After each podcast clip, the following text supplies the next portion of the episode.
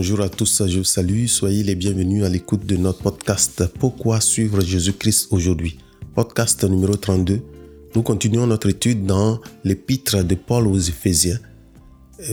nous sommes aujourd'hui au chapitre 5. Le titre c'est Vivre dans la lumière.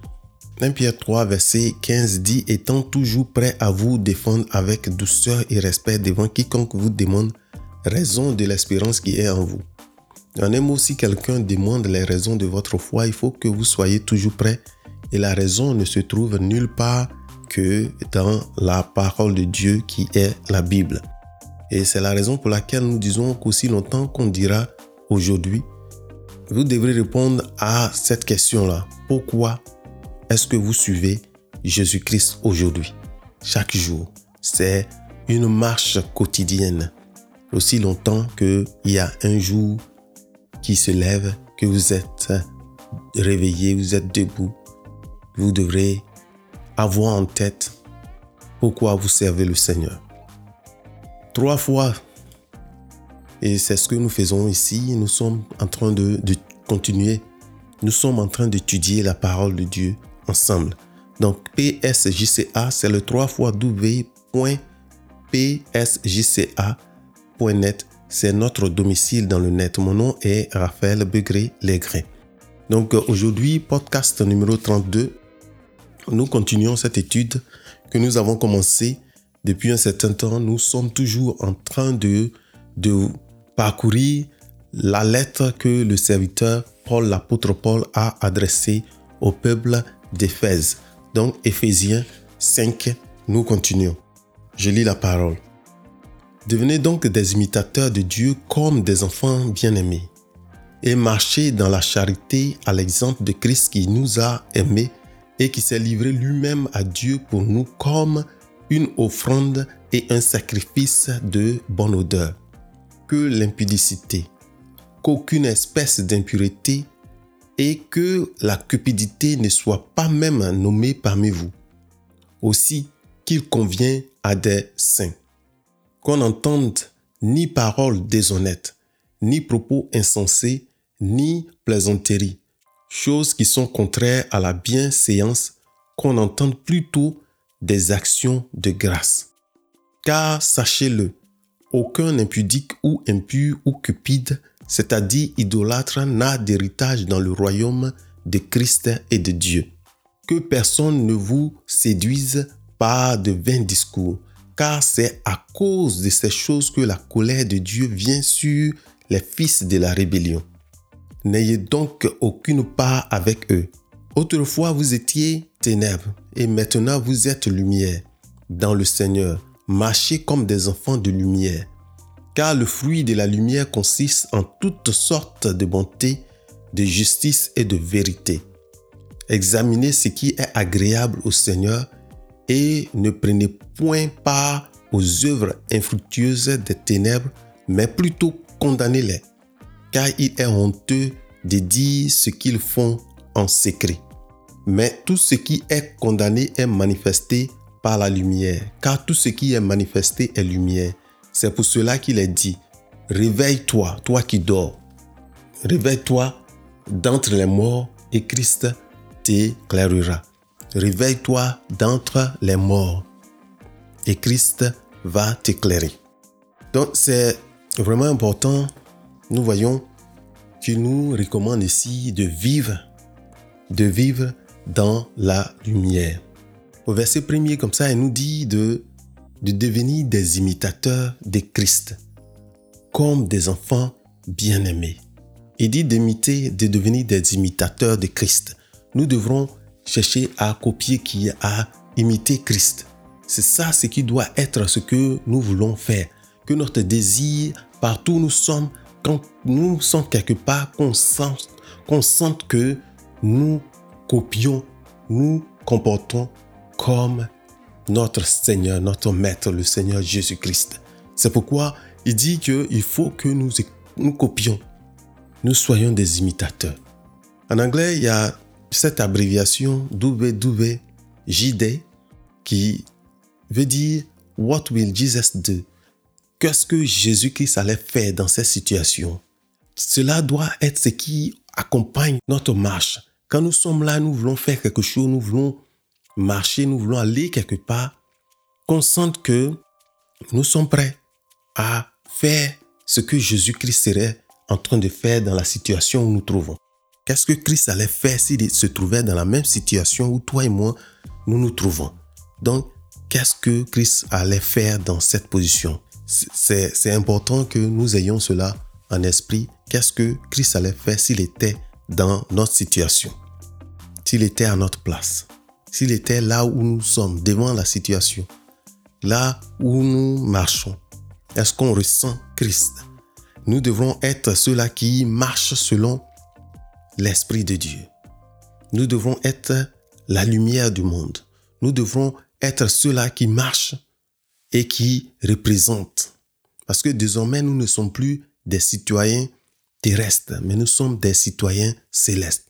Nous appartenons à ce royaume que Christ nous a donné. Ce royaume n'est pas ailleurs, il commence ici. Nous devons être des enfants de lumière.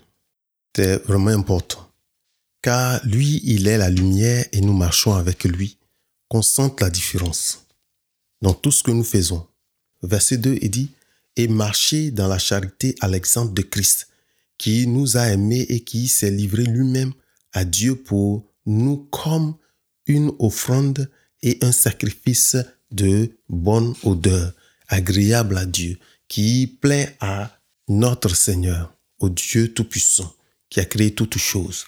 Et c'est pourquoi il demande que nous marchons avec amour, avec charité, à l'exemple de Christ. Parce que Christ, dans tout ce qu'il faisait, il manifestait l'amour, il manifestait la charité. Bien aimé, c'est vraiment important que nous sachions que nous devrons marcher réellement d'une manière différente de ceux qui sont dans le monde, qui ne connaissent pas Dieu, qui ont l'intelligence obscurcie. Comme exemple, nous dit ici, verset 3, il dit que l'impudicité, l'immoralité sexuelle, qu'aucune espèce d'impureté et que la cupidité ne soit pas même nommée parmi vous, ainsi qu'il convient à des saints. Qu'on n'entende ni paroles déshonnêtes, grossières, ni propos insensés, ni plaisanteries, choses qui sont contraires à la bienséance, qu'on entende plutôt des actions de grâce. Des actions de grâce. C'est vraiment important qu'il n'y ait pas de plaisanterie. Je dis pas de plaisanterie parmi vous. Je ne crois pas que la Bible dise qu'il ne faut pas que les chrétiens aient à jouer, à s'amuser. Je crois la différence faut savoir. Quand on parle de plaisanterie, ce n'est pas que la Bible ne veut pas que les chrétiens aient à jouer ou qui s'amusent. Non, il parle plutôt des plaisanteries. Je vous donne un exemple. Des gens, par exemple, quand on les prend la main en action, ils disent non, j'étais en train de plaisanter. Il dit, j'étais en train de plaisanter. Donc, c'est des paroles qu'ils utilisent pour dire non, je plaisante. Je n'étais pas sérieux, je, je, plaisante. Par exemple, moi, je, j'ai vu des gens qui sont là, qui flottent. Des gens qui sont là, qui flottent avec les jeunes filles. Ils sont chrétiens, ils sont mariés, ils flirtent avec une jeune fille, ils placent de ces mots et quand on leur dit, ils disent Oh non, je plaisante. Ça, ces plaisanteries ne doivent pas exister parmi vous. Une femme, qu'elle soit mariée ou pas, tu n'as pas à plaisanter. Si tu es maintenant marié, tu n'as pas à plaisanter avec la femme de quelqu'un. Parce que si elle n'est pas ta femme, elle, elle est la femme de quelqu'un d'autre. Même si tu ne connais pas cette personne. C'est important que nous ne devons pas rester là à plaisanter. J'ai vu des gens qui, comme ça, se mettent là, ils racontent de ces choses avec les jeunes filles ou avec les femmes des autres. Et ils disent non, qui plaisantait. Bien aimé, nous devons faire attention. Il y a des plaisanteries, nous appelons ça plaisanterie, mais en réalité, la personne qui parle sait ce qu'elle est en train de rechercher. Des gens qui cherchent des choses, mais pour justifier leur comportement, ils disent qu'en fait, je plaisantais. Tu plaisantes si elle est aussi faible et vous vous retrouvez devant une situation. Il ne faut pas donner assez au diable. C'est ce que dans le chapitre précédent 4 Éphésiens 4, verset 27, c'est ce qu'il dit. Qu'il ne faut pas donner accès au diable. Quand nous péchons, nous donnons accès au diable.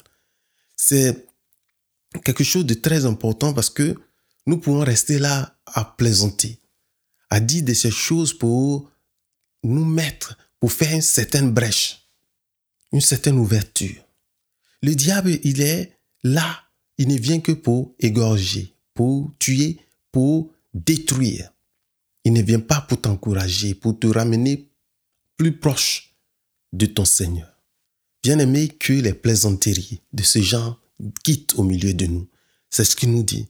Parce que nous prenons ces arguments comme justification de nos actes. Et souvent on est surpris, on dit, mais qu'est-ce qui s'est passé? Non, c'était la plaisanterie et ça finit par d'autres choses. Il dit au verset 5, car sachez-le bien, aucun impudique ou impur ou cupide, c'est-à-dire idolâtre, n'a d'héritage dans le royaume de Christ et de Dieu. Dans le royaume de Christ et de Dieu. Sachez-le bien, qu'aucun impudique. Allons dans 1 Corinthiens 6, versets 9 à 10. Je lis dans le second, le second 21. Ne savez-vous pas que les injustes n'hériteront pas le royaume de Dieu? Ne vous y trompez pas. Ni ceux qui vivent dans l'immoralité sexuelle, ni les idolâtres, ni les adultères, ni les travestis, ni les homosexuels, ni les voleurs, ni les hommes toujours désireux de posséder plus, ni les ivrognes, ni les calomniateurs, ni les exploiteurs, n'hériteront du royaume de Dieu. Il dit, c'est important, il faut savoir cela. On peut rester là se blaguer, mais le royaume de Dieu, ces gens-là ne vont pas hériter le royaume des cieux. Donc, les injustes, ne vous y trompez pas. Ne soyons pas là à nous, à nous blaguer. Tout ce qu'il a cité, les idolâtres, immoralité sexuelle, ni les travestis, ni les homosexuels, ni les voleurs, ni les hommes désireux de toujours recevoir. Ils ne vont pas hériter le royaume des cieux. Que personne ne vous séduise par des vains discours, car c'est à cause de ces choses que la colère de Dieu vient sur les fils de la rébellion. Bien-aimés, nous devrons faire très attention devant ces genres de choses. Parce que des gens qui viennent avec des discours pour nous séduire. J'ai entendu des gens dire comme ça que si la femme et l'homme, le mari et la femme sont d'accord, ils peuvent faire ce qu'ils veulent. Je crois que c'est de la séduction parce qu'il faut faire attention. En Hébreu 13, verset 4, il dit que le lit conjugal soit exempt, épargné de toute souillure, car Dieu jugera les impudiques et les adultères. Que la femme et le mari soient d'accord pour faire ce qu'ils veulent. Quand vous dites que tout est permis, c'est faux. C'est la séduction. Parce que le lit conjugal, il dit, il doit être exempt de toute souillure. Je vois comme ça des gens qui, qui disent non, si les deux décident de regarder la pornographie, si tous les deux sont d'accord, qu'ils doivent faire Non. Bien aimé, c'est de la séduction. Jésus-Christ a dit, ce n'est pas l'acte physique en te mettant avec ta femme, mais déjà dans ton cœur. Si tu as déjà, tu crées déjà des images dans sa tête, que tu es déjà avec la personne, tu as déjà commis. Donc, si déjà vous avez une troisième personne ou quatrième personne dans votre chambre, que ce soit son image ou pas, vous avez suyé votre lit conjugal. Bien aimé, c'est important. Il ne faut pas nous laisser tromper. Il dit, on ne se moque pas de Dieu. On ne peut pas plaisanter avec ça. Dieu est, il est saint. Il est trois fois saint. Nous avons sa présence en nous. C'est pourquoi tout ce que nous faisons, nous devons réfléchir. Qu'est-ce que Jésus-Christ devrait faire dans ta situation? Je me souviens, En 2003, j'étais allé dans la colonie française d'Afrique de l'Ouest qu'on appelle la Côte d'Ivoire, à Abidjan et Brié, dans une librairie chrétienne où j'ai, j'ai vu un autocollant qu'on met sur la télévision. L'inscription sur l'autocollant était le psaume 101, verset 3, où il est écrit Je ne mettrai rien de mauvais devant mes yeux. Rien de mauvais devant mes yeux. Et ça m'a. Je me suis arrêté un peu devant cela. J'ai dit Ça, c'est la vérité. Ça doit être la décision de chacun de nous. Partout où nous sommes, nous devons avoir cela. Mais quand je dis en 2003, de 2003 en 2017 où nous sommes aujourd'hui, il y a au moins 14 ans de cela. Évidemment, si j'avais ce autocollant que je l'ai mis sur ma télé, de 2003 aujourd'hui, ce n'est pas la même télé que j'avais en 2003 que j'ai aujourd'hui. Et la technologie avance. Que sur ton téléphone, tu mettes des autocollants, que je ne mettrai rien de mauvais devant mes yeux.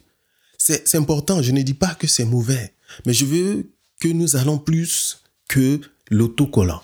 Ça doit être quelque chose qui doit être gravé sur notre cœur.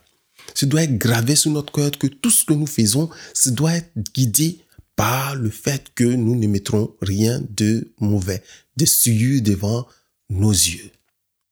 En mettant, en m'exposant à ce qui est mauvais, faut pas se tromper. C'est comme nous sémons. Nous sémons et le fruit qui est sémé, il va toujours porter un fruit. C'est pourquoi nous devons faire attention à ce que nous mettons devant nos yeux, devant nos regards. Que ce que nous nous exposons, ça, c'est des fruits que nous sémons. C'est de la sémence. Et le fruit est toujours abondant. Le fruit vient toujours après, pas immédiatement. Il y a un temps de maturité, de récolte.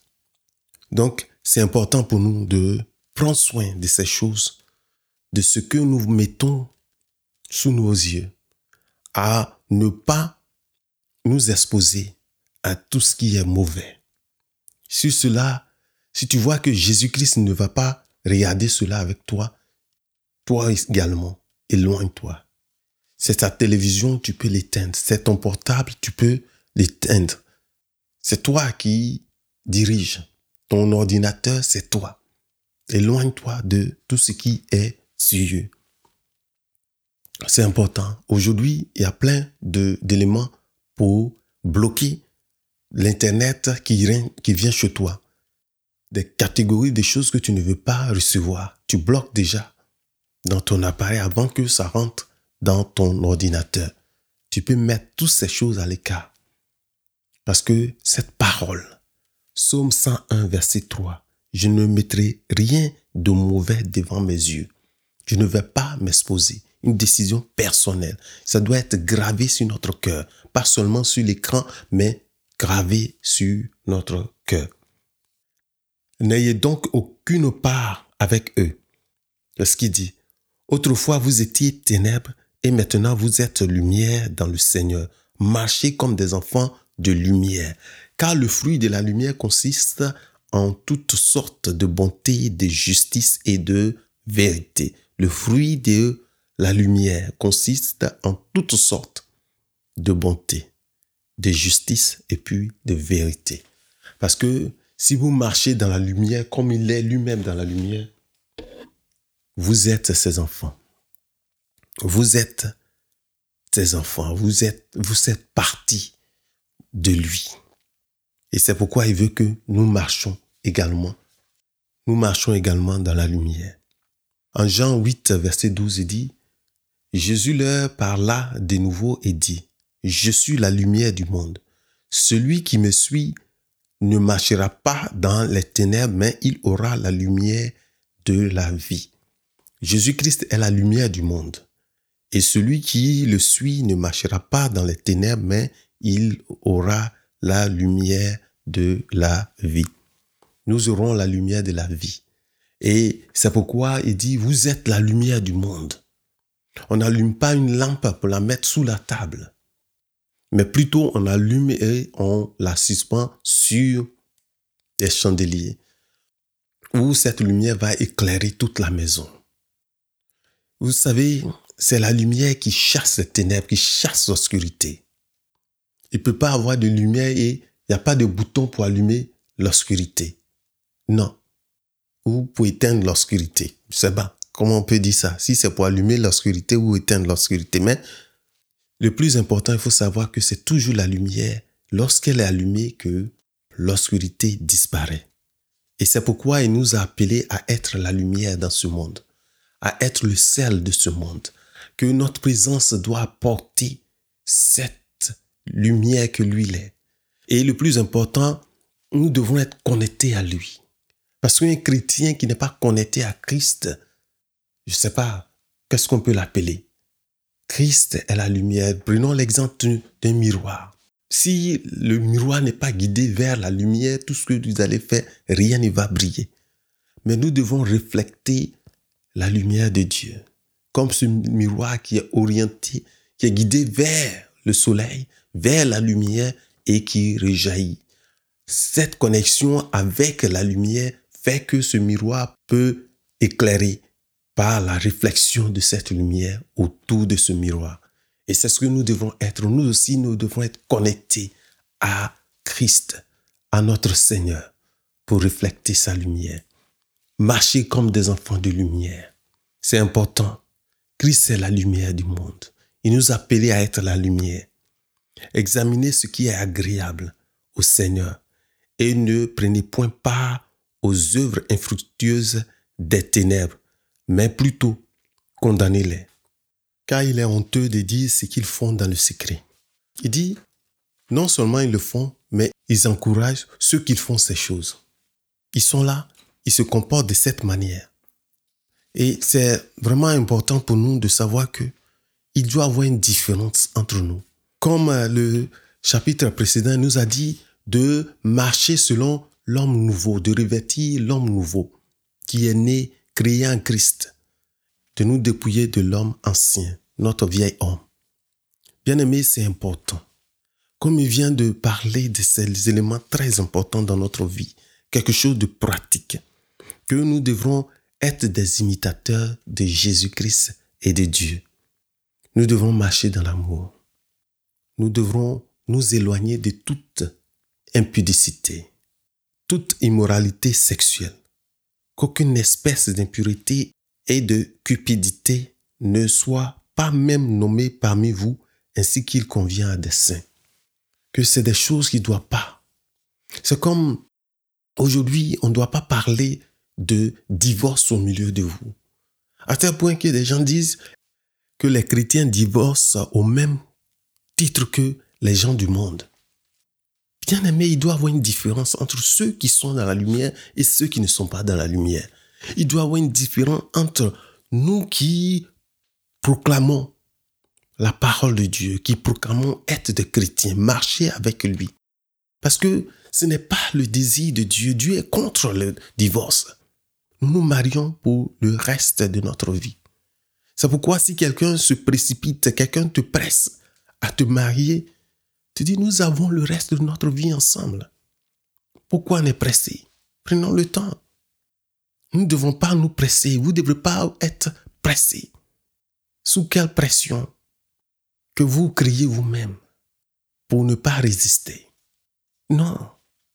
Il dit soumettez-vous à Dieu et résistez au diable et ses tentations, tout ce qu'il envoie. Et le diable va fuir. Ses désirs vont s'éloigner de vous. Bien aimé pour des chrétiens, ceux qui, devant les témoins, les hommes et devant Dieu, se sont unis, qui n'est pas le même langage que ceux du monde. À savoir que nous sommes ensemble parce que une chose importante, c'est une alliance que personne ne doit briser. Ce que Dieu a uni, personne d'autre ne doit briser. Ce doit être une alliance pour le reste de notre vie. Que notre manière de penser, ça doit changer. Nous devons nous connecter désormais à savoir que je suis marié à cette fille, je suis marié à cet homme, c'est pour le reste de ma vie c'est pour le reste de ma vie. Seule la mort peut nous séparer. C'est ça ce que nous devrons avoir comme objectif. Nous ne sommes pas avec quelqu'un pour un temps donné ou pour des pour un moment. Non. Le mariage pour les restes de notre vie jusqu'à ce que la mort nous sépare. Que ce ne soit pas la pauvreté, ni les maladies, ni le manque, ni l'abondance qui nous sépare, mais que ce soit la mort qui vienne et quand le Seigneur nous prend, nous partons. C'est dommage. Cet élément, il est vraiment important. Parce que une chose est, là que on ne veut pas nous dire. Quand j'écoute souvent les gens qui parlent de réduire l'écart de pauvreté, ils ne parlent pas de ce qui est un des éléments qui envoie la pauvreté. Bien qu'il y ait des exceptions, il faut le reconnaître. Là où il y a le divorce, là où les enfants sont abandonnés à la mère seule ou au papa seul, c'est difficile. On regarde le taux de pauvreté quand on regarde dans les couples divorcés, il est le plus élevé. On ne veut pas le dire, c'est des choses qu'on ne veut pas dire, mais faut regarder la plupart de ceux qui sont en train de souffrir plus. On n'a pas dit que papa et maman, s'ils sont là, évidemment que ça va aller, mais le peu qu'ils ont, ils sont ensemble. C'est comme on se rappelle des gens qui disent, mais quand je grandissais, j'ai jamais su qu'on était pauvre. Parce qu'on avait papa, on avait maman. S'il n'y a rien, ils font l'effort pour qu'on ait quelque chose à manger. Mais il peut arriver un moment où, quand la personne est seule, si les deux parents ne sont pas là, c'est difficile. Que seulement la mort nous sépare. Que ce ne soit pas nos désirs. Il dit, si cela ne tiendrait qu'à vous, faites la paix avec tout le monde. Faites la paix avec tout le monde. Le désir de Dieu n'est pas que nous nous marions pour nous séparer après quelques années. Non, nous nous unissons pour le reste de notre vie. Ce doit être quelque chose de très très important dans tout ce que nous faisons. Bien aimé, on ne peut pas répéter cela plus fort que cela est important pour nous. Nous devons comprendre cela, qu'il y a une différence entre ceux qui sont dans la lumière et ceux qui ont le cœur endurci, ceux qui sont étrangers à la vie de Dieu. Bien-aimé, s'il y a des difficultés entre toi et ta femme, ou toi et ton mari, mets-toi à genoux devant le Seigneur et prie.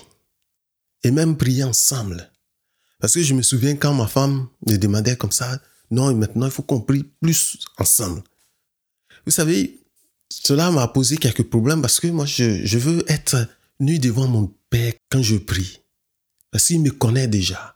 Donc, il n'y a rien que je veux cacher. Et cette nudité, pour lui dire tout ce que j'ai, je veux, souvent je ne veux pas que ma femme m'entende. Et comme ça, quand elle a insisté, j'ai compris ce que cela représentait. Que dans le jardin d'Éden, quand l'homme et la femme étaient dans le jardin, c'est le péché qui est venu au milieu qui fait que chacun de son côté, il veut se mettre à l'écart. Mais la Bible dit que les deux étaient tous les deux nus et ils n'ont pas, ils n'avaient pas honte que Dieu savait exactement. Il sait toujours ce qu'il pensait, ce qui était là. Mais l'autre savait exactement la situation que l'autre vivait. Et malheureusement, il dit, c'est la dureté de notre cœur qui a fait que Moïse dit qu'il faut donner la lettre de divorce. Parce que ce n'était pas au commencement, cela n'était pas le cas. Mais c'est la dureté de notre cœur qui a fait que Moïse a donné cette autorisation aux hommes de donner une lettre de divorce. Mais au commencement, ce n'était pas le cas. Le désir de Dieu est que l'homme et la femme soient unis. Et lui vient sa bénédiction là-dessus. Et quand ils sont unis, c'est pour le reste de la vie, que personne ne sépare ce que Dieu a uni. Des difficultés peuvent venir sur notre chemin. Mais vous savez, la victoire, c'est après une bataille qu'on dit qu'on est victorieux. Christ a tout vaincu pour nous. À nous de résister. À nous de rentrer dans son repos. Et c'est vraiment important. Je veux encourager chacun de nous à prendre la disposition, à changer notre manière de penser, à penser que non, je suis avec cette femme, je suis avec ce temps pour un temps. Parce que aussi longtemps que dans ta tête, dans ta manière de réfléchir, tu n'as pas fermé cette porte, il y aura toujours occasion que tu peux donner au diable. Mais si dans votre manière de parler, toi et ta femme, toi et ton mari, vous mettez, vous avez changé votre manière de voir que nous sommes unis, quelles que soient les difficultés qui vont se présenter. Seule la mort nous séparera. Personne ne quittera dans ce foyer, personne ne va s'éloigner, quelle que soit la difficulté. Christ vient et son esprit vient. Et le combat, que ce soit le combat contre votre foyer, votre couple, vous confiez cela au Seigneur. Alléluia. Il est merveilleux. Je veux donner un exemple comme ça, un témoignage de ma part. En 2005, je travaillais en dehors de Londres, euh, loin de là où nous habitons. Et compte tenu de la distance, euh, je, louais une chambre dans un appartement. Et les autres euh, chambres étaient occupées par des jeunes filles et un autre couple qui était de l'autre côté. Quelque chose m'a marqué. un jour, j'ai dit ça à ma femme. Quand je quitte le travail, je rentre. Je vois les jeunes filles, elles sont au téléphone. Elles sont au téléphone, je rentre, elles éteignent leur portable, elles arrêtent, elles coupent leur communication. Je les salue et puis bon, je fais ce que je dois faire là et je retourne dans ma chambre. Donc, je me rappelle quelque chose que j'ai remarqué, c'est que un jour cela m'a marqué, on avait notre deuxième enfant et il venait de naître il n'y a pas longtemps. Et ma femme, je rentre, elle était au téléphone. Et bon, je la salue, à peine elle me salue. Elle a son téléphone et elle me fait signe de la main pour dire, pour me saluer. Et son premier mot, oh tiens, l'enfant. Elle mettant l'enfant et elle continue sa conversation. J'ai pris mon enfant, j'étais joyeux de le voir. Chose. Et l'autre aussi qui a couru vers moi et ils étaient, ils étaient là. Je dis, mais il y a quelque chose dans cette image qui n'est pas, qui n'est pas correcte. Pourquoi est-ce que je viens à la maison chez moi, ma femme, elle est au téléphone, elle s'en fout que je sois là, elle me fait seulement un signe de la main pour me saluer et elle continue. Alors que de l'autre côté, quand je rentre, nous sommes des colocataires et ce qu'elles ce qu'elles font, elles arrêtent la communication juste parce que je suis rentré. Et je regardais cela, je dis, Seigneur, cette image n'est pas correcte. Je parlais à ma femme, je lui ai dit, mais tu sais, voilà quelque chose que j'ai remarqué. Je viens, tu es au téléphone, tu ne prends même pas le temps de me saluer réellement. Tu vois la distance que j'ai parcourue pour venir. Et je suis rentré, mais c'est comme ça, un, un, geste de la main pour me saluer. Et bon, elle a compris. Parce que ça a été réglé que désormais, si je rentre, au moins, ressens-moi, quel que soit le coup de fil, dis à la personne que ton mari est rentré. Tu vas le saluer puis tu vas continuer. Au moins. Et c'est quelque chose que vraiment j'ai remarqué. Je vois que c'est des éléments qui sont là devant nous, les épreuves. Et tu peux te retrouver devant ces gens de situations et progressivement tu as dit, mais pourquoi quelque chose ne va pas? Mais elle est restée tout le temps avec les enfants. Surtout que l'enfant était tout petit encore. Mais est-ce que cela justifie le fait qu'elle elle me salue de la main? Non. Je veux dire que c'est des petites choses que si nous ne parlons pas, nous ne communiquons pas, ça ne peut pas être réglé. Elle et moi, désormais, je sais, même si je ne suis pas allé trop loin, même si je suis sorti, je viens, je la salue, elle prend le temps de me, de me répondre, de saluer et continuer sa conversation. C'est ça le plus important. Donc, Dieu nous permet de voir qui nous mettons en premier dans, notre, dans nos relations. Et c'est des choses qui ne doivent pas exister au milieu de nous. Nous devons rester comme la lumière de Christ. Nous ne devons pas marcher dans les ténèbres. Il y a certaines paroles qu'on ne doit pas entendre au milieu de nous, des plaisanteries qui ne doivent pas exister, des mauvais langages, les grossièretés. Aujourd'hui, il est même difficile de regarder une comédie la preuve, les plus grands comédiens, soi-disant, les grands comédiens, c'est ceux-là même qui utilisent des grossièretés, qui sont grossiers dans tout ce qu'ils disent. Bien aimé, il doit y avoir une différence entre ceux qui adorent le Seigneur et ceux qui ne le connaissent pas. Ceux qui sont dans la lumière et ceux qui sont dans les ténèbres. Qu'il y a une différence. Quand regardant ta vie, on sente Christ, qu'on sente un petit Christ, qu'on sente que tu reflètes la lumière de Dieu. C'est important. C'est ce qui doit guider nos vies.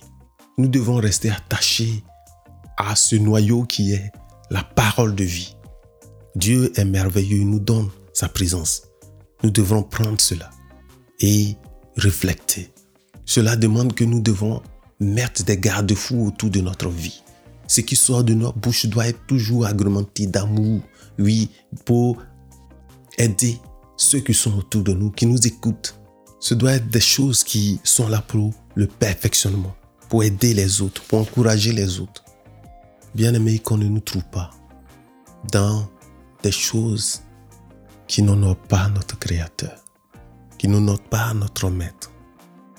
Et c'est ce que nous voulons. Il dit, lève-toi, toi qui dors d'entre les morts. Les morts, ceux qui n'ont pas cette connaissance avec Dieu, ceux qui sont morts, bien qu'ils vivent, ils sont séparés de Dieu. Toi, lève-toi et Christ va t'éclairer. Il va t'éclairer et ta lumière va luire. C'est vraiment important. Nous devons marcher dans la lumière. Éphésiens 5. Nous avons fait la première partie du verset 1 au verset 14. Prochainement, nous allons aller, nous allons prendre la deuxième partie d'Éphésiens, d'Éphésiens 5. Mais il est important que nous devons marcher comme des enfants de lumière.